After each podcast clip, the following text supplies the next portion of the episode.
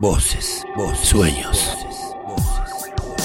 Libertad, libertad, libertades, libertades, libertades. Radio, radio, radio, oculta, oculta, Radio Oculta. transmitiendo, desde el Centro Universitario de Devoto, Buenos Aires, Argentina, Argentina. Radio Oculta, donde las voces se expresan con libertad. Días, queridos oyentes, buenos días a todos, ¿cómo están? ¿cómo andás? Estamos acá. ¿Cómo andás, Buen día, chicos. Estamos acá nuevamente en la coordinación de Filosofía y Letras en ECUD, haciendo otro programa de Radio Oculta. Y bueno, hoy con invitados especiales. ¿Cómo estás, Colo? ¿Todo bien? ¿Cómo te va? Bien, ¿Cómo están los chicos? todo tranquilo. Buen día a los invitados, Sí, ¿cómo están? Colito, ¿nos querés decir que nos acompaña hoy? Eh, nos acompaña Claudio Cesaroni, como siempre, Claudio. un gusto. Eh, nos acompaña eh, la agrupación Hijo, Agustín. Eh, saludos, Marina, Mariano. Y bueno, hoy vamos a tener un, un programa movido, un programa muy, muy lindo. Y hay muchos temas para tocar.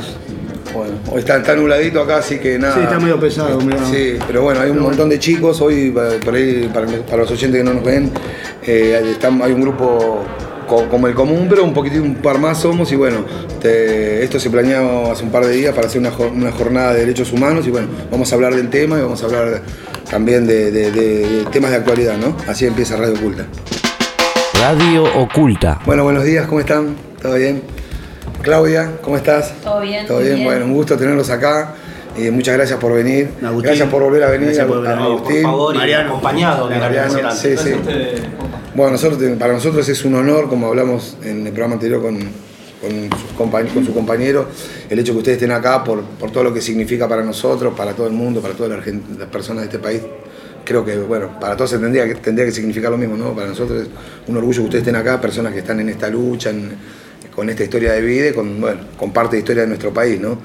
Ahí Agustín acaba de desplegar un pañuelo que, que es muy bueno, que es de la agrupación Hijos, y bueno, buenos días. Eh, ¿querés, querés presentar a la, a la señora? y Sí, no, quería, quería más o menos saber eh, a qué te dedicabas y cómo entraste a la agrupación, Marina. Hola, buenos días a todos. Buen día, Bueno, Marina. yo soy Marina, como ya me presentaron. Eh, soy eh, parte de la agrupación Hijos. Eh, entré a la agrupación un poco movida por escapándole durante un tiempo largo, ¿no? Entré bastante más grande. Eh, primero entrando por la profesión, porque justo había alguna una actividad que tenía que ver con arquitectura. Yo soy arquitecta. arquitecta. Eh, y, y después quedándome porque en la agrupación encontré a, a otros compañeros que los sentí como hermanos. eh, es- eh, hermanos en la lucha, hermanos también por historias compartidas. Y, y un poco venir acá me moviliza bastante. Eh, yo tuve a mi mamá, mi mamá fue presa política. Acá en esta unidad. Estuvo en Olmos y después en Devoto. Y yo nací. ¿Pudiste venir a durante- verlas vos?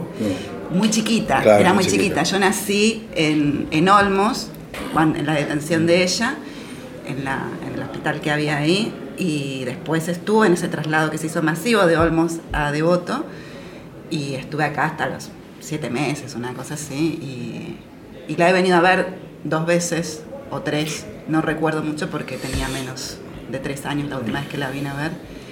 Tengo así como recuerdos cortados, así que venía caminando, entrando y diciendo, a ver, todo esto me suena y nunca uno sabe qué, o uno no sabe qué, qué partes, recuerdos eh, armados que, que uno hace como para tra- tratar de, imaginar cómo fue. La necesidad de tener un recuerdo. Claro, y qué partes son realmente recuerdos, pero de repente todo me parece Sí, conocido, Sí. qué sé yo.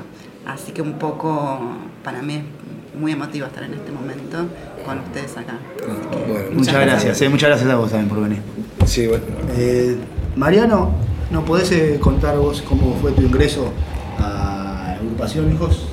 Sí, bueno, mirá, eh, lo mío es bastante más reciente que la compañera. eh, yo vengo este, luchando un poquito por lo que tiene que ver por la- con la educación pública, este, tanto en territorio matancero, etcétera, como, en Capital Federal. Yo soy docente de educación plástica, eh, recibido allá por el año 95, si mal no recuerdo. Y bueno, lamentablemente, en base a todo, ustedes lo sabrán, viste, todo lo- lo, las políticas que estuvo implementando este, este último gobierno, así como tantas otras de, otras décadas, salvo quizá los 12 años que tuvimos un poco de bastante progreso en ese sentido, tanto en derechos humanos como en educación, creo yo. eh, estuvimos bastante castigados. Estos, estos cuatro años fueron muy duros. eh, tuvimos mucha persecución a compañeros docentes, sindicatos, estudiantes. Este, para que ustedes lo sepan, por ejemplo, ahora tenés en las escuelas públicas de, Capital Federal, en las escuelas medias, hay un protocolo policial que permite el ingreso de las fuerzas policiales a las escuelas secundarias este, con determinados artilugios ¿no? que tienen para, para poder hacerlo, pero hemos tenido situaciones donde estudiantes están haciendo una asamblea, por ejemplo, y se han encontrado con personal policial que ingresa a la escuela y eso genera violencia. ¿viste? Supuestamente Porque- ese no era el sentido de que estén, sino prevenir la violencia por los casos de violencia en las escuelas. O sea que es Exacto. una- es como una, como una, No ingresar como una racia. como una fachada para, la verdadera, para el verdadero motivo, ¿no? De hecho ha ocurrido que han perseguido a estudiantes hasta dentro de las aulas, acusándolo de haber sustraído algo y los han tenido adentro de un aula. Hace poco en Banfield pasó en una escuela que entraron a la escuela y los, los- los tuvieron encerrados dentro de un aula haciéndole una requisa, digamos, prácticamente en una escuela. Imagínense lo que es, ustedes lo saben muy bien, y lo que puede ser en un ámbito escolar que te ocurra algo de esa característica, un pibe menor de edad encima, es muy violento y genera violencia, violencia y genera odio hacia la fuerza de seguridad, que si bien nosotros no, no somos muy amenos con, esa, con ese tipo de, de fuerza, esto ya desde chico te empieza a generar un- una, una, una cuestión, un problema, un conflicto. Invitado acá por los compañeros, yo en mi caso no soy hijo sino familiar, este, tengo a mi, a mi prima que hemos tenido un encuentro después de décadas eh, nuevamente, ella está en Catamarca y bueno, el padre de ella, mi tío, es el que sufrió la, la- desaparición en manos de, de los milicos, digamos. Ahora estamos teniendo un nuevo encuentro y estamos impulsando también con el compañero acá, nos están dando una mano con abogado, etcétera, para, para generar este, la querella, ¿no es cierto? Y, y aportar un poco en lo que tiene que ver el juicio y castigo y, y empezar a, a desentramar, ¿viste? Como decía la compañera acá. Hay muchas cosas que en el entorno, no me quiero extender demasiado, Sí, lo hago corto, no, pero está bien, que en el no, no, entorno no. familiar se van, se van eh, quedando, no salen a la luz, ¿no es cierto? Este, como que a la familia le cuesta transmitir determinadas cuestiones. Entonces, a medida que van pasando los años, estamos hablando de, de 40 años, para que esto se pueda empezar a, a mover. Entonces, bueno, tomamos un poco nosotros la, la bandera de, de empezar a, a- a mover esto, dado que los familiares más directos, como su señora o mi viejo en particular, que fue su hermano, este, ahora fallecido también, no pudieron avanzar por una cuestión de que queda muy, viste, es como un dolor que no, no genera, bueno, entonces, bueno, empezamos en ese camino, nos están dando una mano acá y esperemos poder progresar en eso y aportar en lo más que podamos a la organización y la verdad muy agradecido y muy sensibilizado también por estar acá con ustedes. Muchas gracias por venir. Muchas Gracias. No, al sí. Yo contrario. quiero hacer una preguntita, ¿no? Sí, cómo no. Al respecto vos dijiste, ¿no? Que por ahí pasaron 40 años y acá en nuestro país seguimos viendo las secuelas o, los daños ¿no? que, pasaron en ese momento y, las consecuencias. Que para mí es un momento muy especial también de la historia por todo lo que está pasando alrededor de la Argentina, ¿no? Y porque circunstancias como las que llevaron a que hoy estemos acá hablando de este tema se están repitiendo en, en- otros lugares, ¿no? Eh, ¿qué, qué opinión tenés con respecto a eso? desde la posición ¿no? de- de- estar militando en esto y bueno, y aparte de, de- de ver que por ahí la historia se repite o que algo que pensamos que era un ciclo cerrado y que con la memoria no se iba a repetir, se repite en otros lados, ¿no? Porque aparte estamos a la orden del día, ¿eh? Sí, totalmente. Y mira, la verdad que por eso mismo nosotros, en mi caso particular, seguro que los compañeros también, eh, pensamos en trabajar con la juventud. Porque para nosotros es primordial que los jóvenes, desde muy jóvenes, ¿eh? no estoy hablando de 16, 18 años, sino antes aún, tienen que saber, tienen que conocer, tienen que informarse y formarse de todo lo que ocurrió, tanto en nuestro país como en, toda la región, porque casualmente lo que vos decís ahora es un, es un tema regional el que tenemos, no es un tema de nuestro país solamente. Eh, entonces, cuando sale un presidente como el de Brasil a decir que, que Latinoamérica está cansada de la democracia, que ya no cree en la democracia, es muy preocupante, ¿sí? Entonces, eso, están queriendo reflotar esa, esa vieja, esos viejos demonios que había en ese pasado, que en realidad nunca se fueron, ¿no? Cuando Charlie cantaba los dinosaurios van a desaparecer, Sí, sí. lamentablemente los que desaparecieron fueron nuestros compañeros y nuestras compañeras. Estos son como Godzilla, revive. Claro, salen de, de vuelta, ¿no? Eh, entonces, bueno, en base a lo que vos decís es eso. Yo creo que tenemos que laburar muy fuerte con los jóvenes, ¿sí? Para que ellos puedan seguir nuestro laburo, nuestro camino y que no vuelvan a repetirse esta- estas historias, porque desde ahí abajo es donde tenemos que arrancar, para que ellos puedan progresar y puedan hacer que las futuras generaciones, ¿no es cierto?, tengan ese impulso y esa fuerza para que no vuelva a circular todo este fantasma alrededor de, de Latinoamérica. Igual, sobre todo yo, ¿no? En, a modo personal, creo que hay una cuestión acá adentro de que se están cambiando como la- la- los conceptos de las cosas, ¿no? Antes lo que era malo ya no es tan malo y lo que era un golpe de Estado, por ahí, si quieres convertir en otra cosa, o un pueblo pidiendo comida, ¿no? Y hay, un, hay, hay situaciones en las cuales creo que la conciencia es lo que falta, un poquito de conciencia. Ayer escuchaba a reportero que hablaba con un representante de la ONU y le explicaba y le decía, no, porque habían pedido que Evo Morales renunciara, que hubiera nuevas elecciones, que cambiaran el comité electoral y todo eso, ¿no? Y decir, ¿por qué ahora no intervienen con 26 muertos? O no mandan un papel diciendo, escúchenme, paren de matar gente. O sea, hay una intencionalidad clarita en un par de instituciones las cuales se están conduciendo al mundo, ¿no? Y creo que la gente tiene que tomar conciencia de eso también, ¿no? Hay, hay, hay una cuestión con la educación también, que es muy importante. Y bueno, nada, eh, creo que ustedes más que nosotros eh, pueden hablar de, de- de- de las consecuencias de estas cosas y de, lo que hay que trabajar para que esto no, no vuelva a ocurrir y para paliar esta enfermedad, ¿no? Porque para mí es como una lo veo como una enfermedad también, ¿no? Todo esto que está ocurriendo. Fíjate, per- perdón, Sí, eh, pero- lo, importante que marcas en cuanto a las instituciones eh, internacionales, Internacional, latinoamericanas, ¿no? Eh, para nosotros en dictadura, la visita de la OEA, de la Comisión Interamericana de Derechos Humanos, eh, permitió poder denunciar lo que estaba pasando en ese momento acá. eh, y realmente ha sido de mucho apoyo y ha salvado vidas y ha, y ha permitido que, que sobreviva un montón de gente que estaba en los centros clandestinos. Esas mismas instituciones, eh, no 40 años después, sino que también han tenido paralelamente esta política de intervenir ¿no? en las democracias latinoamericanas eh, y es justamente la que justifica el golpe de Estado, ¿no? la que da el aval de que haya el golpe de Estado. Para mí, claro, para en mí, Bolivia. eh, eh, que- quería, estaba pensando en lo que decías, para mí ellos también en 40 años también cambiaron el, la biología, se tiraron más para un lado que para otro. Quizás antes no era tan así.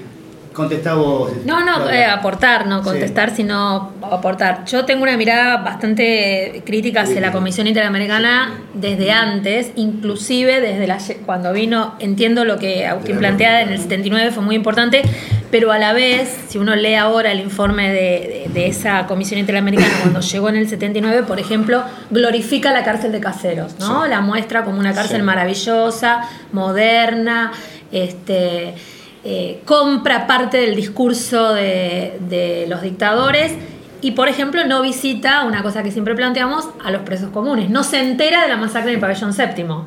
¿no? No se entera. Viene en el 79, la masacre había sido en marzo del 78 y nada tiene que decir en ese informe sobre esa masacre donde murieron 64 personas. Y además, porque históricamente la OEA, que ha sido llamada Ministerio de Colonias de los Estados Unidos, una de sus las primeras decisiones que toma con respecto a Cuba es expulsar a Cuba en el año 60 de su digamos de, de- la conformación de la OEA. Entonces siempre fue la OEA un- una institución al servicio de los Estados Unidos con situaciones que todos hemos denunciado casos a la Comisión Inter- Interamericana y hemos pe- esperado que la Comisión opine sobre algunos casos, etcétera, pero finalmente siempre juega, ¿no? ataca a Venezuela históricamente, ha convalidado el golpe de Bolivia y lo ha, yo diría, digamos, directamente impulsado, Sí, impulsado.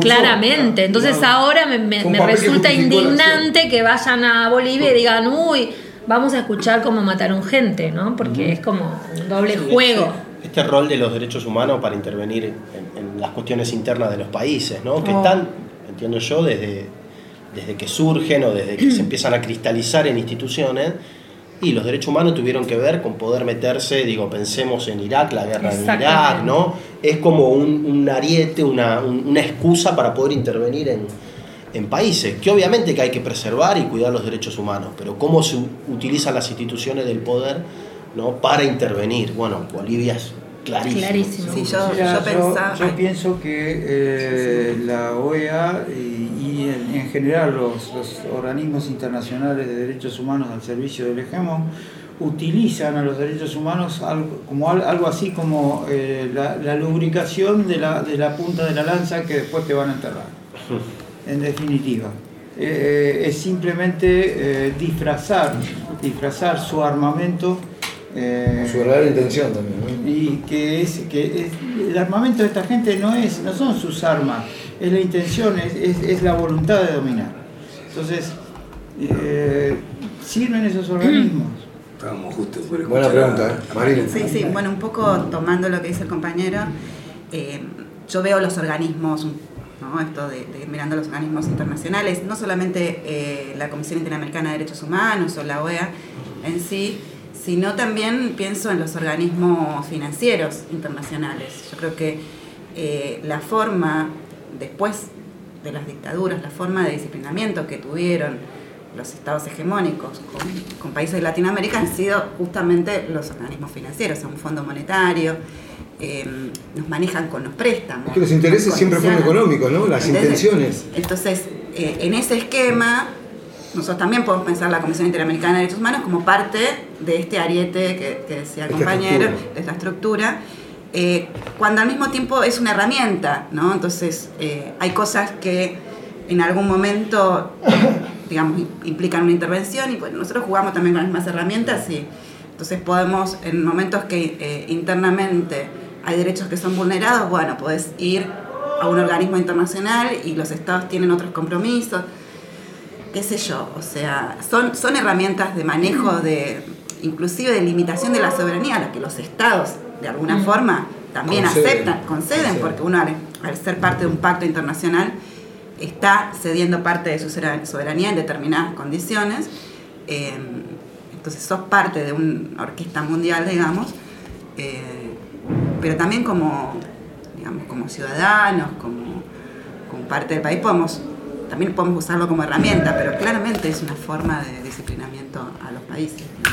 El otro tema que nombraba Evo el otro día, que lo escuché con Correa, estuvo hablando, es el tema de esta inserción de la comunicación, de los medios de comunicación, que es tremendo, es muy brutal lo que, lo que está ocurriendo y también creo que es parte del aparato este, este de lavado cultural, porque también, como vos decís, del tema económico, este, también baja por ahí. O sea, a mí, yo he llegado a escuchar gente que me ha dicho acá que me pongan la bandera estadounidense, pero si yo tengo trabajo y ando bien a fin de mes, no me importa. Entonces, el colonialismo son cinco siglos, ¿no? Y creo que van de vuelta, en realidad nunca sé si pararon, pero creo que se está profundizando ese colonialismo que le dicen ahora colonialismo cultural, nosotros estamos diciendo que es lo peligroso, porque a nosotros pueden venir y plantar una bandera, en la luna pueden poner una bandera si quieren, como se pelearon los rusos con los yanquis en la década del 60, pero acá lo que están colonizando son las mentes. Entonces eso es lo que nosotros tenemos que, ver, que estar muy atentos, porque te llevan, este, el capitalismo se ha vuelto muy salvaje, Está logrando su objetivo, que es constantemente consumir, consumir y consumir. El tipo le quema la plata en el bolsillo. Y de hecho los gobiernos populares, y esto no es una crítica, sino que es una visión, alimentan también ese consumo.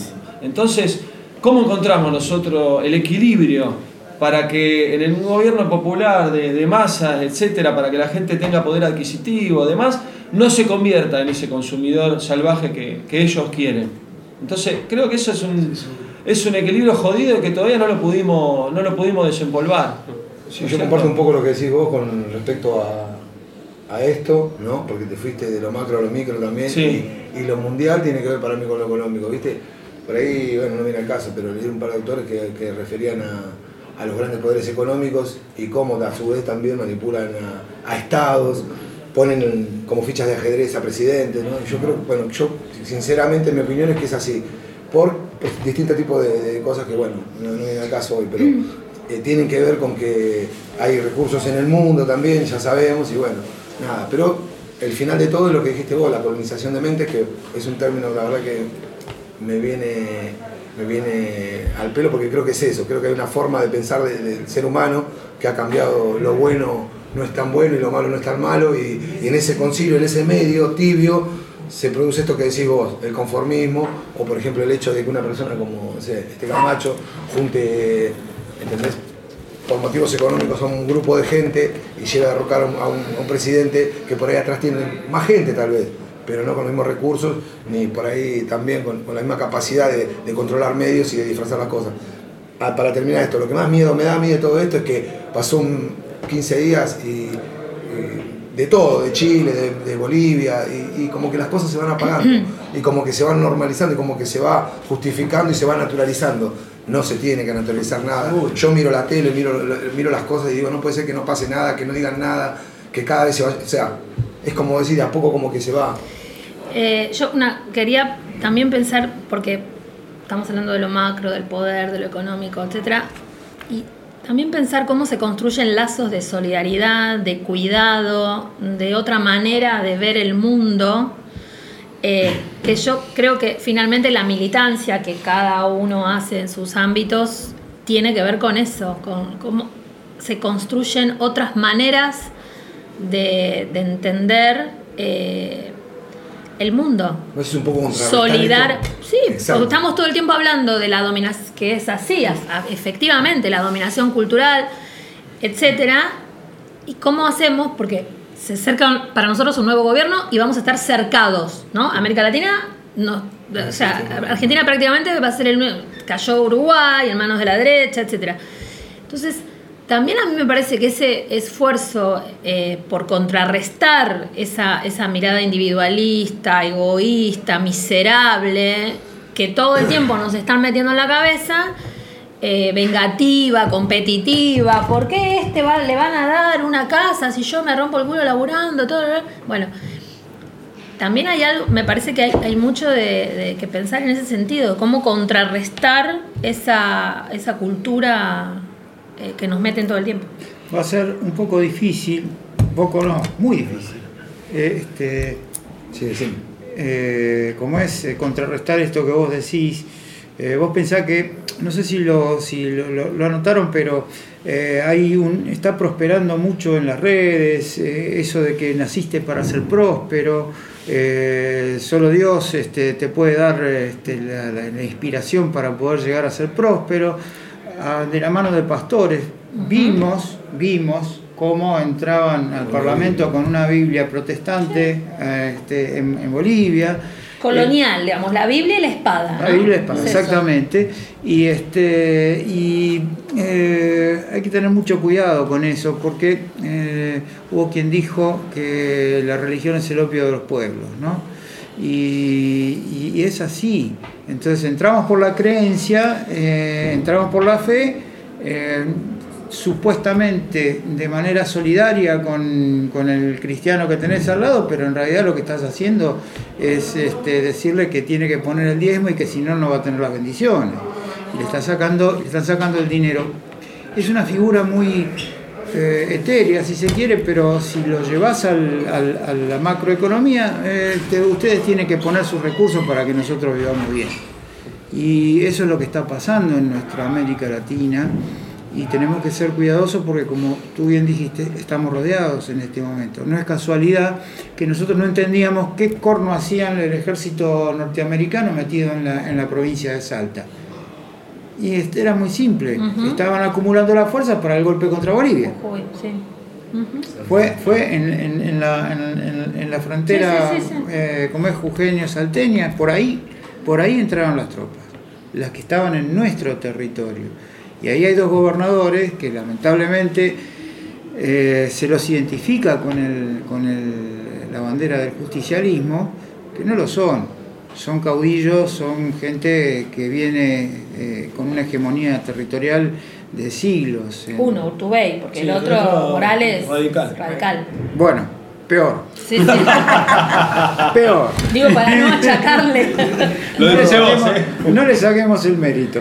Este, No, no, peor, sí. eh, Uno, uno se ríe por no llorar. la- lamentablemente es así. No, yo lo que quería decir que lamentablemente lo que uno está viendo esto hace miles de años fue pensado por un chino que le llamó Sun Fu en el arte de la guerra, en el cual él cuando llegaba con el ejército a un lugar le daban la victoria, porque él había provocado tanto caos en ese lugar que si ustedes miran lo que está pasando acá y los testimonios de eso de que si no importa que esté la bandera norteamericana, china, si yo llego a fin de mes y trabajo bien, le entregamos la victoria a quien sea.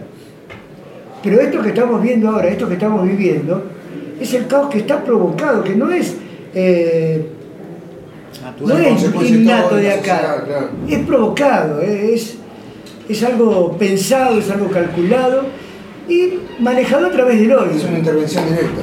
Eso que vos decís, compa, es la miseria Perdón, planificada. ¿Eh? Es la miseria planificada. Cuando asume Macri, en la Plaza de Mayo, a los 40 años del golpe, se basó el discurso en el texto de Rodolfo Walsh, la miseria planificada, porque sabíamos que esto iba a ocurrir. El tipo viene a producir miseria adrede, como vos lo decís, ¿eh? exactamente Yo así. también, cuando No es casualidad. creer que gane Macri, digo, pero no puede ser tan tarado. Pero ¿Podés creer que se murió de hambre la gente cuatro años y el 40% de los argentinos lo votó? Ahí es donde yo tengo miedo. no de puedo creer que los pobres Bueno, lo hayan 30, votado. 38. Porque el tema no es solamente, otra vez, me parece que no es solamente lo económico. No, no, No es solamente la idea de tien- eh, tienen hambre e igual votan a ma- Eso me parece que es, que es un error verlo solamente así. Hay un- muchísima gente que su discurso es prefiero morirme de hambre y comer arroz crudo todos los días antes que gane, vuelva la yegua. Y eso es una construcción, ¿no? Es, es, digamos, o en Bolivia, prefiero morirme de hambre a que me gobierne un indio. Entonces, el punto me parece es pensar cómo se construye. ¿Cómo una- llegamos a ese pensamiento? en una- ¿no? claro, De- de- de- ¿qué pasa en las cabezas de esa- que lo de- malo es bueno. ¿Y cómo lo desarmamos? Es que no hay algo malo y algo bueno en sí mismo. Eso también es una pelea. Yo ¿no? creo que ¿no? sí, hay, hay, hay conceptos de. Bueno, Bueno, está es- bien, pero eso es una pelea Sí, sí, sí, que hay sí. que dar. No, no, Más allá de lo filosófico. En lo el bien y el cotidiano. mal existieron siempre, claro que es lo cotidiano. O sea, si nos ponemos a pensar también, para mucha gente en Alemania en una época fue bueno que hubiera un gobierno que después mató un montón de personas. El, el mundo creo que tiene que reflexionar con respecto a eso un poco más. No, no es tan difícil como decir, bueno, Pero es que ese gobierno fue sostenido, por Sostenido, una, claro. eh, una, digamos, un apoyo popular durante todo su durante todo el tiempo y por empresas y por et- etcétera. Pero es digo, cíclico, porque pasó, empezó con la miseria, con la miseria del resto de Europa con- después de la Primera Guerra, Exacto. y con esa miseria de ese pueblo reprimido, se logró, se logró la a- El tipo efervescencia. ganó vendiendo el odio que Exactamente. tenía el alemán porque le robaban las empresas y la. Bueno. El tipo vendió odio. Bueno, este está vendiendo Ese odio le vendió Camacho a todos los empresarios eh, eh, bolivianos para que dijeran, no, pará, si nosotros estábamos bien cuando le vendíamos el gas a Estados Unidos, ahora le tenemos que dar a comer a los indios. ¿Entendés? Fue así. Pero lamentablemente hay parte del funcionamiento de este mundo como, como reglamentos, como leyes, como lo que vimos en este gobierno. Hay leyes que pueden ser buenas o malas, según quien las use. Lamentablemente no tendría que ser así. Se tendría que entender el significado de la persona que escribió eso o el sentido que le dio a esa ley o a eso que se escribió. Pero bueno, estamos en este mundo. Bueno, vamos a ir cerrando este bloque y Después segui- yo- segui- seguimos con esto en un ratito. Sí, quería hacerle una pregunta Bueno, a Marina. después de la tanda vamos a hacer una Después del segundo bloque la hacemos. Bueno, de nuevo, Radio Oculta. Radio Oculta. Radio Oculta. Donde las voces se expresan en libertad. Radio Oculta. Donde las voces se expresan en libertad. Desde el Centro Universitario de Voto para todo el mundo. Radio Oculta. Voces libres, Sensaciones ocultas. sueños, sueños. Radio Oculta. Radio Oculta. Donde las voces se expresan en libertad. Bueno, acá volvemos de la tanda y seguimos acá. Ah, Para nosotros no pasó la tanda porque seguimos tocando estos temas y bueno, ah, eh, temas muy interesantes. Sí, bueno, justo estamos hablando un poquito de los derechos humanos y acá la, compañera eh, Marina estaba comentando, ¿no? trayendo al recuerdo lo, que le, había pasado a la madre con respecto a la visita de la ONU, ¿no? acá también en, en Argentina de esa época. ¿Querés comentarnos esa, eso que me quedó a mí? Bien, sí, acá comentábamos un poco cuando estábamos en nuestro recreo del aire.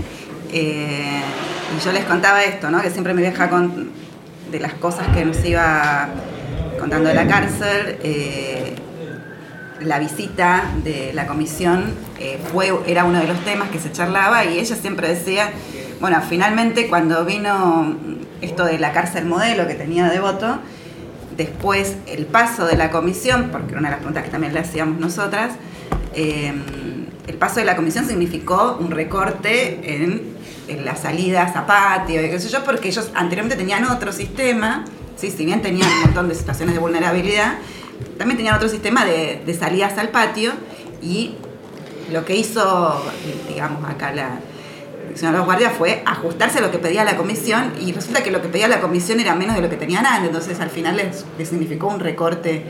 eh, y, Significó que muy bien hecho no estuvo el relevamiento porque hubieran sabido que tenían más beneficio de lo que ellos estaban pidiendo. Claro, por lo menos en salidas, ¿no? Capaz que en otras cosas no, pero en salidas sí, y, y la, y la aplicación de estas modificaciones eh, implicaba un goce para los, los- los guardias de ese momento, digamos, ¿no? Pero bueno, eh, eso es por ahí lo que nos contaba la comisión, ese es como el registro que tengo de línea de lo que se explicó, por lo menos para los presos políticos, ¿no? Bueno, sí, Marina, es verdad. Pero ahora te voy a hacer una pregunta que es contraproducente a lo que contaste casi. Eh, hace, yo hace tiempo que vengo mirando y, y yo quiero saber lo que vos, qué sentís cuando en su momento eh, la ley eh, juzgaron a todos estos genocidas y hoy en día se ve que tienen mucho más privilegios que un preso común. Lo vemos día a día. Entonces, ¿qué sentís cuando ves eso? Más no sé si lo sabías vos, pero sí, tenés idea más o menos cómo viven ellos. Que, que van, sal- están saliendo, están le dan domiciliaria, le dan esto, le dan Yo le comento a la gente que nos está escuchando también que, por ejemplo, en el penal de Seiza, los presos políticos, como en el penal, como por ejemplo en la unidad 15 Batán, donde tuve la desgracia de verlos en, en las dos unidades, porque uno estaba en el área de, de sanidad atrás, en Ezeiza, y en, en la unidad 15 de Batán están en la 44, que es un anexo chiquitito que tienen al lado, y el modo de vida y el modo de, de atención del servicio penitenciario es, mucho, es, es muy diferente al preso común.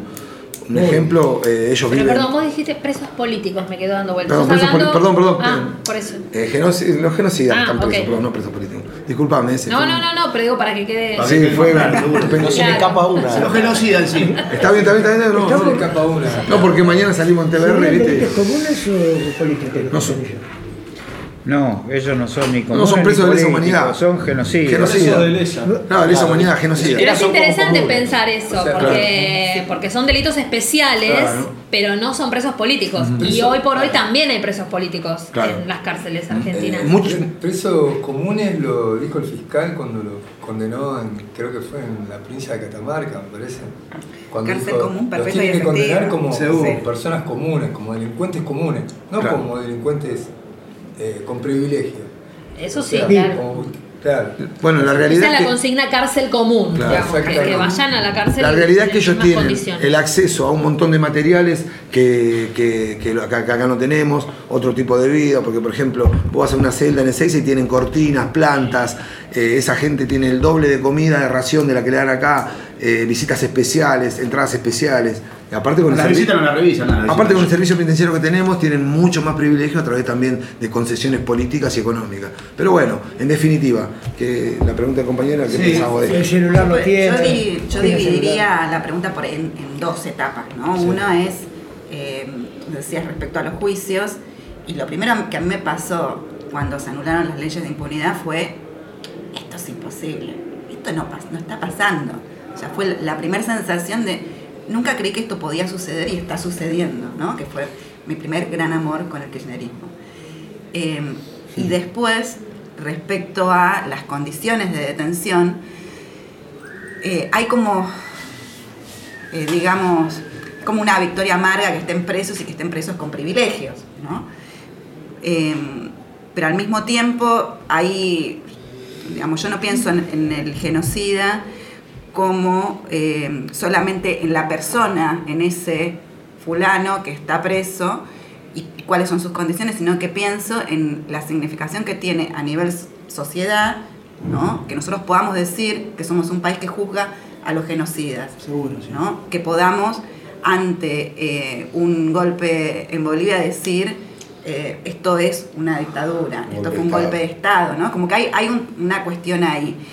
Y respecto a las condiciones de detención, las prisiones domiciliarias, creo que el mayor riesgo es a nivel sociedad cómo se va instalando, que creo que fue una de las primeras cuestiones que se, se fue como acentuando con el macrismo, en esto, bueno, son unos pobres viejitos. Porque al final, viste, llegan, llegan con 80, 80 y pico de años y decís, ¿cómo? Bueno, no, tienen que estar en sus casas. Hay gente que no alcanzó a cumplir esa edad por culpa Hay gente que, pero ni hablar, mi viejo, a mi viejo lo desaparecieron cuando tenía 24 años. Eh, entonces, el armado de, de una de un sentido común de pobre viejito que tiene que estar sufriendo estas condiciones y qué sé yo, que no puede estar, eh, eso es lo que me da eh, como un, un temor. ¿sí? ¿Vos querías consultar algo? Sí. ¿Qué pasa eh, con respecto a todos los civiles? ¿Cómo te sentís respecto a todos esos civiles que ni siquiera pasaron por los tribunales? Bueno, es que ahí eh, yo creo que es todo lo que nos está faltando, ¿no? Porque cuando nosotros decimos que este fue un golpe cívico-militar, ¿sí? De que eh, por ahí, no sé, cuando yo era chica me acuerdo me decían los, eh, bueno, a tu papá eh, se lo llevaron por pensar distintos y, y los milicos malos, y, ¿no? Como hay, hay como un pequeño relatito infantil que permite que uno entienda más o menos algo, aunque después te da un cagazo bárbaro pensar distinto, ¿no? Pero ese es un paso posterior, creo que, que creo que son los 90, si empezamos a, a pensarlo desde algún lado un poco más macro, ¿no? Eh, y creo que eh, pasado, nosotros que se hayan anulado las leyes de impunidad y que se pueda empezar a juzgar a los genocidas, a los militares genocidas, permite que uno empiece a avanzar en decir, bueno, a ver, pero el golpe de Estado no, no fue unos señores eh, como ansiosos de poder que querían tomar un país, sino que tuvo que ver con eh, la instauración de un modelo económico, tuvo que ver con la instauración de un modelo de sociedad, y en ese modelo económico había civiles, entonces que nosotros podamos empezar a pensar que los civiles también tienen que estar eh, en la cárcel, Responsabilizados. Y digo nosotros para pensarnos en, en- como sociedad, ¿no? Por ahí los organismos de derechos humanos, los militantes, como que la venimos masticando de antes, eh, pero que en la sociedad se esté hablando de que los civiles tienen que ser juzgados, eh, me parece como, como una de las cosas, uno de los avances más importantes. Ahora, no llegamos, muchachos, no llegamos. Eh, los eh, civiles han quedado, no sé, sobreseídos, pienso en papel prensa. Y mirá cómo es que disculpame, mirá que Sí. loco me acordaba. Uno de esos civiles era el, hijo, el padre de Macri. Claro. Claro. Uno de esos civiles era el padre Sí. de Macri. ¿Cómo, perdón, ¿Cómo no va a ser un delito eh, que vos te condones tu propia deuda, que vos, digamos, hagas que todo un país pague una deuda? Lo que pasa es que también la consecuencia de- del golpe militar fue, fueron muchos millonarios que se hicieron ricos con, con- con los gobiernos militares, como Chabrán, La como, como Macri. La consecuencia del objetivo, diría yo. Claro, no, no, no. Es, es que esa misma gente que juzgaba a estos militares era como decir, bueno, mirá, yo te largué los perros, pero ya los maté. ¿Entendés? Y bueno, no, no, por ahí no ese es el sentido, pero son parte de esa hegemonía económica también, ¿entendés? Sí, sí, sí. Que lamentablemente, eh, eh, es como dijo eh, Claudia, son ideologías que tienen que cambiar el mundo para decir, bueno, eh, prefiero comer esto y vivir de esta manera honradamente y no subirme a, a- a este tipo de pensamiento o, o dejar valores de por medio para, para tener una ideología de este tipo, ¿no? Porque tenés que dejar valores de por medio. Sí. Y la parte intelectual, la Escuela de las Américas la escucharon, saben todo de lo que estoy hablando, ¿no? Sí, sí, sí, sí. ¿Y la parte intelectual qué pasa? ¿Ellos están libres de todo pecado? Seguro.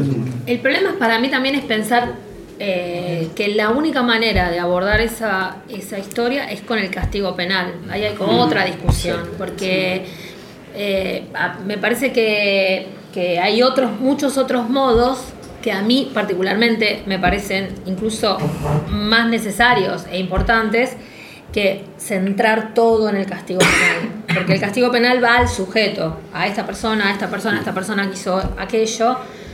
Vuelvo al Servicio Penitenciario Federal. Nosotros hemos logrado con mucho esfuerzo por el tema masacre del pabellón séptimo procesar a cuatro integrantes del Servicio Penitenciario Federal. Pero nadie todavía ha investigado ni trabajado sobre el rol que el Servicio Penitenciario Federal ha tenido durante la dictadura y el que sigue teniendo.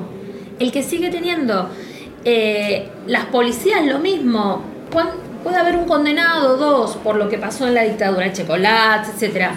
Pero el rol que las policías, y atención, porque en toda América Latina los nuevos golpes de Estado tienen mucho más que ver con las policías que con las Fuerzas Armadas. Entonces nosotros tenemos ahora unas policías con un poder enorme, fuerzas militarizadas con un poder enorme, que no sirve condenar a uno, no alcanza, no sirve, no es lo, para mí, lo más importante, sino ver cómo esas fuerzas están absolutamente al servicio de esos sectores poderosos. Claro. Entonces condenas a uno, vamos a condenar al asesino de Rafita, perfecto. Pero al mismo tiempo el poder político usa a la prefectura y a la gendarmería, por ejemplo, para disciplinar a los barrios, a todo el territorio. Digo, a mí me parece que ahí hay un problema en hacer siempre el centro en el castigo penal. Eh, dos cositas me, me, quedaban picando. Una en cuanto a, al juicio y castigo a los civiles. Eh, hemos tenido algunos avances. No es que no se ha podido tocar eh, civiles. creo que uno de los primeros, el juez Brusa, Von Bernich, el cura que pasaba por las salas de tortura para sacar la información. o en Córdoba o en Mendoza, por ejemplo, tuvimos la causa de, de los jueces pero nadie llegó a los americanos, ¿no? Porque que sean, no, que no que una explicación de cómo estaba Pero mira, por ejemplo, hemos tenido hace muy poquito la sentencia por la causa Ford, ¿no? Por la complicidad de la empresa Ford, hay dos altos directivos de Ford que han terminado condenados. Pero nada, es como que hemos roto la impunidad y que para los civiles, y eso es muy por goteo y muy, muy despacio, me parece que está bueno marcarlo y, y, comparto algo que decía Claudia en cuanto no solo pensar la persecución penal, sino pensar en la condena social que tiene que haber atrás. Por ejemplo, desde Hijo mucho tiempo impulsamos lo que fue el, boicot a Ledesma, ¿no? las hojas de papel Ledesma, el azúcar por el ingenio azucarero y la noche del apagón y casi 50 desaparecidos que hay allá en Ledesma, en Jujuy. Bueno, hemos impulsado para que no se compre azúcar Ledesma o para que no se compre papel Ledesma. Son formas también de hacer que la sociedad condene. No creo que esto lo hablamos la última vez, no es justicia, es condena social, que van de la mano. Y después otra cosita que me quedó picando con el tema de las domiciliarias o de los beneficios que están teniendo los genocidas, a mí me parece que hay que nivelar para arriba. Si los genocidas, que son los peores delincuentes, pueden tener más privilegios que los presos comunes, habrá que hacer que los presos comunes tengan más privilegios. ¿no? Porque capaz que nos quedamos sino con la sensación de eh, hay que cortarle los beneficios a los genocidas porque tienen mucho. Bueno, no, tratemos de nivelar para arriba, ¿no? Que vamos a terminar creando o, pariendo instituciones más saludables. Yo creo que sería un buen argumento para agarrarse de él y, lograr que el, que el, preso viva como una persona y no como un perro como vive actualmente, pero también creo que lo que habría que cortar y el sentido real no es esos maples de huevo que le dan, eh, eso, eh, esas gaseosas que le dejan pasar y al preso no, sino el hecho de, esa corrupción ¿no? penitenciaria que beneficia a personas. y no solamente, en realidad tampoco la, corrupción penitenciaria, ¿no? Hablo de esto de no tomar conciencia de quiénes son y qué hicieron, más que nada. ¿Entendés? No, pero ah, perdón, como sociedad. muy importante lo que dijo Agustín, muy importante detenerse en eso, porque una cosa es la corrupción, está mal, Está mal que a uno te dejen entrar una Coca-Cola, por eso estamos haciendo un ejemplo, y a X genocida, sí, está bien. Ahora, es muy importante porque es una discusión muy fuerte que tenemos quienes entendemos, en minoría, que eh, la cárcel no puede ser nunca tortura ni aflicción agregada, para nadie. Esa es mi posición, para nadie. Entonces, un viejo de ochenta y pico de años que se caga encima o que tiene eh, que no puede manejarse solo o lo que fuera, tiene derecho a tener prisión domiciliaria. Tiene derecho. El problema no es que lo tenga X, que hizo muchas cosas horribles. El problema es que todos los ancianos que están en la misma situación no lo tengan. Si vos haces hincapié en que ese no lo tenga, después cuando yo abogada voy a pedir que el otro anciano lo tenga, Seguro, seguro. Me van a decir, no, mira, el antecedente es que a ese se lo negamos. Entonces a este también se lo voy a negar. Entonces hay que. Es muy importante esa discusión. Acá en Devoto, en el pabellón noveno, hay más de 15, 20 personas que tienen más de 70, 80 años. Bueno, me deja mentir. Y y están acá presos, siguen bueno, esa discusión hay que dar, hay que pensar por qué no podemos hacer una habeas corpus por todos ellos, por qué no podemos lograr que organismos de derechos humanos también se ocupen del preso comillas común y vayan a pelear para que tenga derechos, pero me parece muy importante pensar en, en esta posición de nivelar hacia arriba, porque son derechos, no son beneficios ni privilegios, son, derechos. derechos.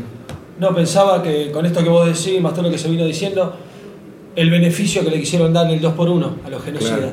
Y ahí nivelamos para abajo, pero para arriba para el preso común, porque nadie salió a la calle a decir saquen el 2 por 1 a todo el mundo, porque no era nuestra intención, porque estamos de acuerdo con que un preso común, como quien dice, tenga ese beneficio. ¿está? Pero ahí no podemos nivelar para ello.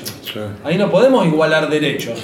Nosotros podemos igualar derechos en cuanto a lo que está diciendo Claudia y Agustín, ¿no es cierto?, de darle mayor beneficio a los presos, ya termino, a los presos comunes, ¿no es cierto? Que tengan esos beneficios, porque de repente que un tipo reciba una gaseosa, escúchame, vamos, estamos en el 2020. Claro. Entonces, hay un montón de cosas que el sistema carcelario quedó, Quedó atrás, obsoleto, claro. quedó obsoleto. Sí, Entonces, seguro.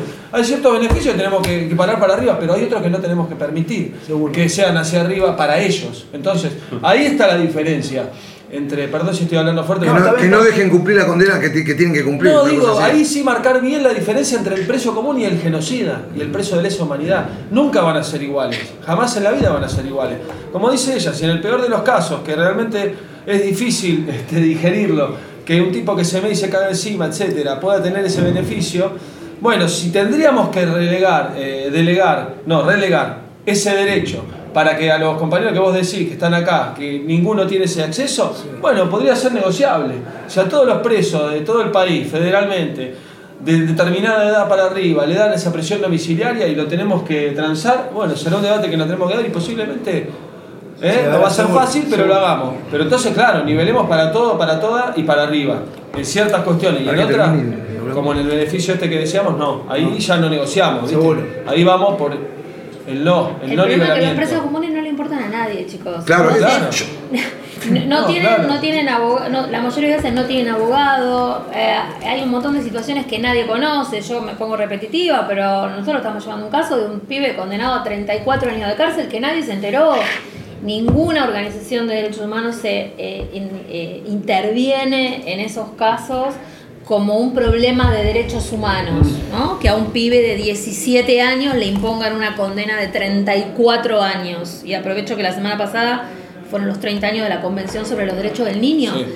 No le importa a nadie. Entonces, los ancianos que siguen presos, el problema es que deben tener defensa pública, que apenas puede cada tanto ocuparse. Entonces, a mí me parece que también esa es una, lo hemos hablado muchas veces, lo hemos hablado con Agu, una deuda que tenemos, eh, que tienen, que tenemos todo el, el movimiento de derechos humanos, de empezar a interesarse por la cárcel, no solamente en un aspecto que no salga el genocida, sino preocuparse porque salgan todo lo que tendría que salir, por garantizar las salidas transitorias Porque de todo lo que tiene que claro. salir, porque se garanticen derechos de los presos que no tienen eh, protagonismo de ningún Claro. tipo. Ese es el punto para mí. O sea, hay que fortificar mucho reinserción laboral, Exacto. educación. Exacto. este, Pienso que esa parte o también sea, es las leyes, porque por ejemplo es menos peligroso para un juez un genocida que una persona. Claro, porque en su es- concepción- Es juzgado de otra manera. Claro. Claro, eh, un po- un poco es eso lo que decías vos también, la conciencia social, de, porque es como que con el tiempo se pierde también un poquito el concepto. Para algunos no, pero para algunos sí. Para algunos dicen, ¿qué me importa el genocida si el otro viene y me roba? ¿Entendés? Pero por ahí yo lo que no me refería, sino a eso, me refería a- al hecho de que eh, yo nunca lo voy a tomar como un preso común, ni tampoco me voy a sentir bien, ni siquiera compartiendo una cárcel, porque para mí es peor que un, que un violador. Y no sé, bueno, son que me- conceptos que por ahí hay que ir para- cambiando en la vida, pero yo no lo sé que hasta edad de la Para vida. la ley está claro, No digo, nosotros Es que por eso tenemos no prescriben los delitos, pactos internacionales donde no son amnistiables, Claro. donde el 2 por 1 no va porque Bueno, tiene pero- que ver con los compromisos asumidos. Me parece que hablábamos capaz de otro tipo de beneficios que no tiene que ver con el cumplimiento de la pena, Claro, no, seguro. ¿no? Seguro. que tiene que ver con, qué sé yo, pienso en Caballo, que fue uno de los jefes de la ESMA, eh, que tenía su acceso a la notebook y él hacía un blog del juicio todos los días. Cada vez que iba a la causa ESMA volvía y publicaba en el blog, ¿no? Eh, ¿Y por qué no pueden tener otros presos acceso a una computadora personal para poder escribir, para poder diseñar, para un montón de cuestiones? ¿Por qué no tenemos internet acá estudiando? Obvio. Es una- Exactamente. es parte de, la- de- hoy en día en las carreras de, de terciarias es la mitad de, de lo práctico se hace en una computadora Claro. y no podemos tenerlo. Pero bueno, también tiene que ver, por ejemplo, con, con este cambio de ideología que estamos hablando. Tenés una presidenta de facto que asumió y dice que las Fuerzas Armadas que estuvieron en el golpe de Estado están eximidas de todo tipo de responsabilidad y no tienen la autoridad para decir eso. O por ejemplo, tenés a Piñera ayer saliendo a hablarle al pueblo de que no se iba a ir y que iba a cambiar la constitución, rodeado de policías y felicitando a los policías y a las policías, porque vos veías ese papel y tenían unos chalecos así, un, un peinado espectacular y eran policías que él estaba arengando para que las fuerzas seguramente, eh, no, no sé, En una situación así no se que replique. Ponele. Claro. No, no, no, pero para. A ver, soy yo y mi ejército. Claro. una cosa así. Es muy loco, pero. A ver, eso también es lo que justifica el día de mañana eh, estas cuestiones que por ahí ho- hoy estamos tratando de que no se olviden. Bueno. Eso me da vuelta, ¿no? La gente, eh, perdón, ya te interrumpí es dos un veces. quilombo. La gente le tiene miedo a lo que vos dijiste antes, de que ustedes salgan, que me va a robar, pero confía en esas fuerzas de seguridad que después vienen a un pibe que está vendiendo media y lo reducen y lo llevan en cal y le sacan la Pero mercadería. además que están metidas adentro de todos los delitos complejos. ¿no? Del narcotráfico, parte- de la trata de son personas. parte del delito. No hay de los delitos más fuertes y más complejos, no se sostiene sin la Igual, un política, judicial y policial. Nadie habla de la prensa y el rol que cumple en todo esto, ¿no? También tiene mucho eh, hace que Fundamental. sea que no se escuchen algunas, por ejemplo, lo de este chico, y hacen que sí se escuchen los reclamos de, qué sé yo, de un robo, de una... de un- ahora está Sí, o te la muestran, por ejemplo, el golpe de, de- de- de- de Bolivia, te la muestra la mujer, ah, bueno, ya va a salir, eh, se, se- se llegó a, a una fe- se puso una fecha para la nueva selección y va todo bien y está todo bien. Eso, eso es parte también de, de, de- de, a ver, de la herramienta esta de, de- de- de poder que, que es utilizada, porque si vos sos un periodista independiente y realmente tenés los dedos de frente, no sé si debe haber varios en Bolivia de este tipo, no pueden salir, salir a. eh, o, o un diario, sí, el dueño de un diario, salir con una tapa diciendo que está todo bien, que volvimos a la democracia y que vamos a ir a elecciones. Está todo mal y, y no se puede tapar así nomás. Y murieron un montón de personas y bueno. Por eso mismo le cerraron el, el canal de televisión automáticamente, ni bien, ni bien golpean. Exactamente. Una cosa que, volviendo un poco al tema de los genocidas, eh, eh, el fallo Díaz Besone, el famoso y tan polémico fallo Díaz Besone, que fue aplicado a ese señor general, pero que a nosotros, a los presos comunes, no se nos aplica. Un tipo que anduvo con 150 muertes comprobadas de su propia mano, este, con todo el poder que significa ser un general de la nación, lo sueltan, lo sueltan porque no implica este, la posibilidad o el peligro de entorpecer la, la- la investigación, o tiene todos los medios como para poder irse del país, y resulta que acá, perdón por la expresión, ¿no? pero un pobre poligrillo que apenas tiene un par de mangos para comer y que anda afanando justamente por ahí celulares para meter, me- meter un- una papa dentro de la olla, te lo dejan con preventiva. ¿Dónde está ese principio de igualdad ante la ley que consagra la Constitución? ¿Por dónde se lo pasan los señores jueces? Prefiero no decirlo.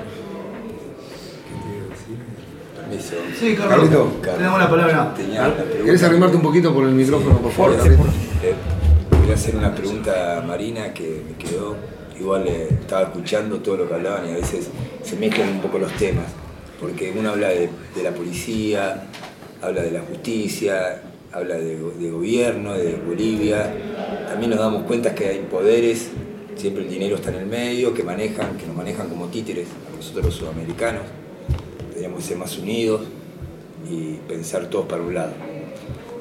Pero me quedé clavado eh, pensando Marina, que habló de, de su situación y imaginé yo lo que debe sentir ella cuando puso el pie en la vereda, por más que haya tenido tres años, uno a los tres años no tiene conciencia, empieza a tenerlo a los cinco, seis, empieza a recordar cosas, yo recuerdo esas cosas y, y quería hacerle dos preguntas, que por ahí son fuertes y bueno, quedan ella si las quiere contestar que me quedé pensando qué pasó con tu mamá, que no, viste, que escuché de tu mamá, yo también perdí a mis padres, no de la manera, por eso no me gusta mezclar las cosas, ni negociaría yo ser un preso común por alguna ley que tenga que ver con un genocida, que es un, tra- es un traidor, es eh, en todos los sentidos, un, viol- un violador, que se cagó en todo. Entonces no, no mezclo, yo no voy a negociar, yo voy a separar las cosas. Yo soy un preso común y, y- y si tengo tiempo, que el tiempo es tirano acá, reclamaría lo mío como preso común, pero no mezclaría porque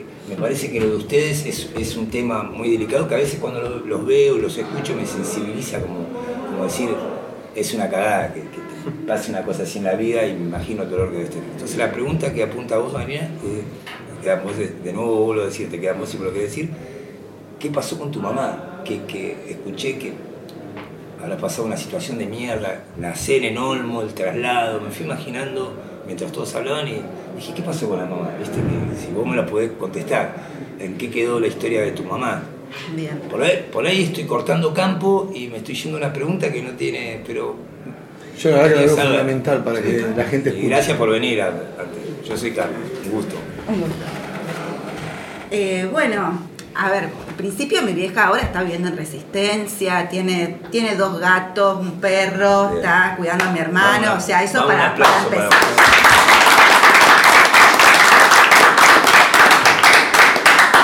Me llama por teléfono, me tiene una hora, bueno, todo lo que le pasa a los que seguimos teniendo madre, bueno, le pasa eso. Bueno, pero más eh, en cuanto a, a por ahí el, el derrotero, ¿no? De, de la historia de- en cuanto a presa política. Eh, a ver, eh, mi hija estuvo como cuatro años, casi cinco, eh, primero en Olmos, después terminó acá, estuvo el, resto del tiempo acá en Devoto. Eh, y creo que, digamos, un poco relacionando con lo que decía Claudia, ¿no? Esto de cómo, cómo uno va enhebrando, eh, eh, cómo se resiste a eh, este disciplinamiento tanto económico, político como social que han querido eh, llevarnos a nosotros al individualismo.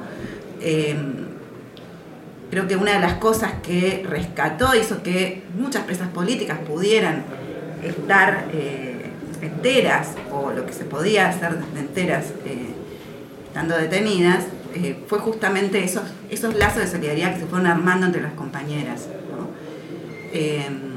entonces, cuando mi mamá habla de la cárcel, lo primero era las compañeras y las cosas que hacían y cómo, cómo se iban relacionando. Hasta en un momento de chiquita le decía, bueno, pero ¿vos dónde estuviste? ¿Estuviste en la cárcel o estuviste en un, no sé, en un centro de capacitación re divertido, ¿no? Porque lo que nos contaba, por lo menos de chica, tenía que ver con eso, tenía que ver con, con los lazos de, entre las compañeras. Eh, con, hay una, una cosa que a mí como, como niña siempre me trae cuando pienso en la cárcel y en las compañeras, y es, ellas se obligaban todos los días a escribir una carta. Todos tenían que escribir una carta a un familiar, ¿no? Tenían que mandar X cantidad de cartas eh, para mantener eh, el vínculo con los familiares y también para estar ocupadas. A veces no tenían virome, Esto entre, entre ellas. entre ellas, ¿no? El resultado de todo eso era que nosotros los niños recibíamos cartas para cada uno, no sé, yo tengo otros dos hermanos, entonces cada uno de nosotros tenía su carta, no era una carta colectiva, cada uno tenía su carta, eh, después nos hacían cuentos con dibujos, con cosas, entonces eh, yo lo primero que aprendí de, mi- lo primero, el primer vínculo que tuve mi mamá consciente es a través de esas cartas, es a través de esos dibujos. Nosotros vivíamos en Formosa y no podía, no podíamos viajar muy seguido, por eso también fue tres años la última vez que vine. Eh, entonces, ¿qué pasó con mi vieja en relación a, a la detención? Puedo contar cómo lo viví yo, ¿no? Y lo que ella quiso que transmitir, ¿no? Hubo algunas cosas que seguramente no quiso transmitir, pero mm, sí tengo eh, la seguridad de que la digamos, parte de su digamos, supervivencia más entera tiene que ver con muchas compañeras y parte de también de, de nos- del vínculo que después como hijos cada uno y lo que he hablado con otros compañeros es- ha sobrevivido y, y ha empezado tiene que ver con esas otras compañeras que se obligaban a escribir cartas. Inclusive muchas veces eh, los dibujos que teníamos eran de otras compañeras porque había compañeras que no sabían dibujar. Y entonces así como la supervivencia fue colectiva también las maternidades fueron colectivas. Y- A esa, a esa época, ahora, Eh, vol- volviste a. Debes tener conversaciones con tu mamá. Ti- ¿Tiene todavía. siguen existiendo compañeras o ya casi son muy pocas? Porque No, estamos. Ya Sí. pasó como todo, como hablaban en una parte, a veces es tardía la justicia, también a veces eso de educar a, lo- a los jóvenes, que es muy importante lo que decía acá Agustín. No sé si lo dijiste vos, uno de los dos. Muy importante porque, porque mantiene viva la- a la memoria y activa, no activo al genocida o, o a todos los que lo agruparon. Aparte como un antibiótico para que, Claro. no le- para que tenga Sí, conciencia sí, de eso ya que pasó. teniendo la pregunta también que aprovecho aprovecho de hacértela, ¿no? ¿Sigue teniendo alguna comunicación con alguna con alguna compañera que vivió ese mal pasar, vamos a decir? Un mal pasar, por más que ella te lo haya disimulado, ¿no? Vamos a decir la verdad, como, como madre, porque no creo, como vos dijiste, ¿no? Por ahí no me contaba todo, pero bueno, pero ¿sigue teniendo alguna Sí, compañera sí. de, es- de- de esos momentos? O? Nombrala a tu mamá. Mi mamá se llama Ada. Ah, qué bueno. Un saludo para la radio, un abrazo acá de parte de todos. Me hubiese gustado tenerla acá, no sé por qué. Ay, no, No sé, más se vale. No, pero vamos a una invitar, eh, me dieron la idea, vamos a invitar a, una, Isabel o a sí. expresa política que venga al programa. Eh, Bueno, sí, mi vieja, digamos. Igual están invitados todos, cualquiera que, o sea, si alguno de, de los oyentes está, está escuchando y tiene algún familiar o, o, no sé, de alguna agrupación madres, hijos, cualquier persona que tenga que ver con esto y quiera dar su opinión acá en la radio, si tiene que conectarse Están las puertas simplemente abiertas para con la gente de radio, la, que ustedes vengan a visitar. con la gente de Radio La Tribu. y de escuchar sus testimonios y su lucha por esta ca- causa. Por eso yo aclaré que nosotros, por lo menos yo en lo personal, y yo creo que mis compañeros van a compartir lo mismo, no vamos a negociar nuestras necesidades con los asuntos de ustedes. Te quedaste con Los eso, ¿no? asuntos- Yo Los quiero- asuntos de ustedes decir son, algo son respecto. como decir, Sí. es, es una, es un tema bien serio. Lo de nuestro lo, lo- lo vamos a seguir peleando el día a día. Lo de ustedes es algo que vienen y, y- Es que mirá- y merece agarrarlo Sí. individual. Para- quiero, quiero decir algo, pero no quiero Sí. que, se- que no lo dije. en el- Que no se te pierda. que no quiero que se me pierda. Por favor. Eh, no- yo no, no acuerdo con las categorías de víctimas, por decirlo de alguna Claro. forma, o con las categorías de quién la pasó mejor, peor. Bueno, ¿hasta cuándo? Bueno, no, lo tuyo peor. O sea, sí entiendo que hay, hay una, digamos, en, en lo que fue el terrorismo de Estado y los crímenes de lesa humanidad, tiene una trascendencia política que, que tiene impacto en nuestra vida hoy, ¿no? Pero eh, yo no podría decirle nunca a alguien, no, yo sufrí más que vos o vos No, sufriste más. Me parece que, digamos, de mínima, eh, de- desconozco tu historia, imagino que seguramente habrás pasado un montón de cosas y si nos sentamos a hablar, posiblemente también yo pasé otras que te pueda contar y la verdad es que eh, también entiendo que, digamos, la situación digamos, económica que tenemos hoy posiblemente haya tenido mucha relación con lo que les haya pasado también a ustedes y las situaciones en las que se vieron en- envueltos y me parece que esa miseria planificada también tiene su correlato con eso. Entonces, nada es tan lo tuyo, lo mío, ¿no? Creo que entender la realidad, entender la historia es lo que nos permite también ent- entender cómo qué está pasando hoy y en qué lugar y sobre todo esto, ¿no? La dictadura nos pasó a todos. Claro. Eh, y es un- somos, nosotros siempre decimos somos todos hijos de una misma historia. Eh, entonces, para mí eso, ¿no? No, no creo en la clasificación Claro, de cuánto sí, más y una- cuánto menos. Somos todos hijos de una misma Claro. historia. Yo quería decir algo, creo que en relación a eso que decís vos, a, a- a- a la realidad y a la historia, eh, es un poco lo que terminamos de hablar en- entre todos, ¿no?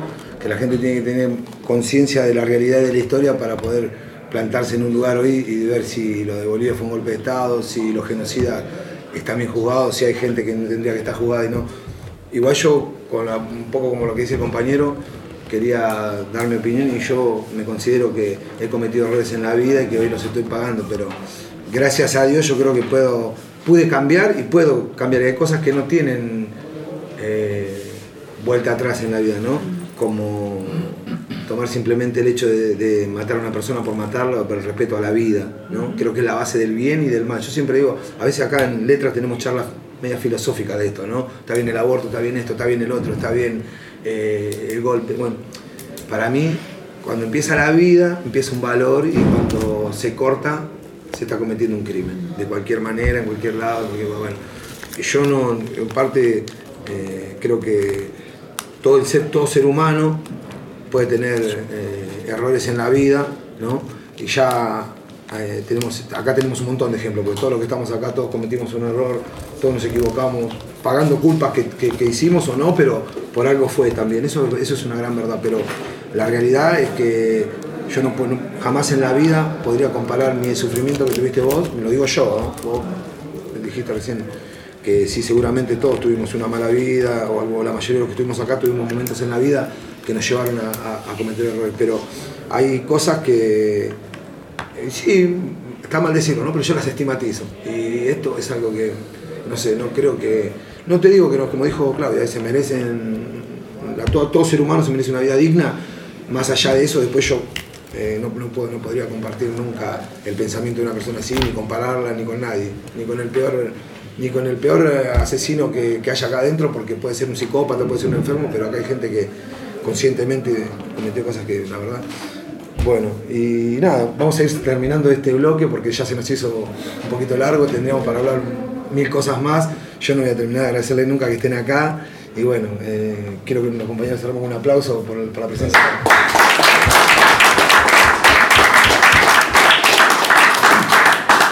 Bueno, gracias. Y antes de irnos, quería hacer una consulta a los chicos, a ver si podemos darle una referencia a las personas que nos escuchan con respecto a la conciencia de esto de, de- las personas desaparecidas y bueno, algún, a- algún tipo de, consejo ¿no? para aquellas personas que por ahí tengan alguna duda respecto a su identidad o simplemente de, algún vecino, algún conocido que sepa, no sé. Qué buena, qué, qué buena la oportunidad para, para poder decirlo. Eh, antes de decir, eh, yo parece que hablo también por mis compañeros y, y compañeras, les agradecemos a ustedes porque para nosotros es un aprendizaje muy fuerte poder estar acá.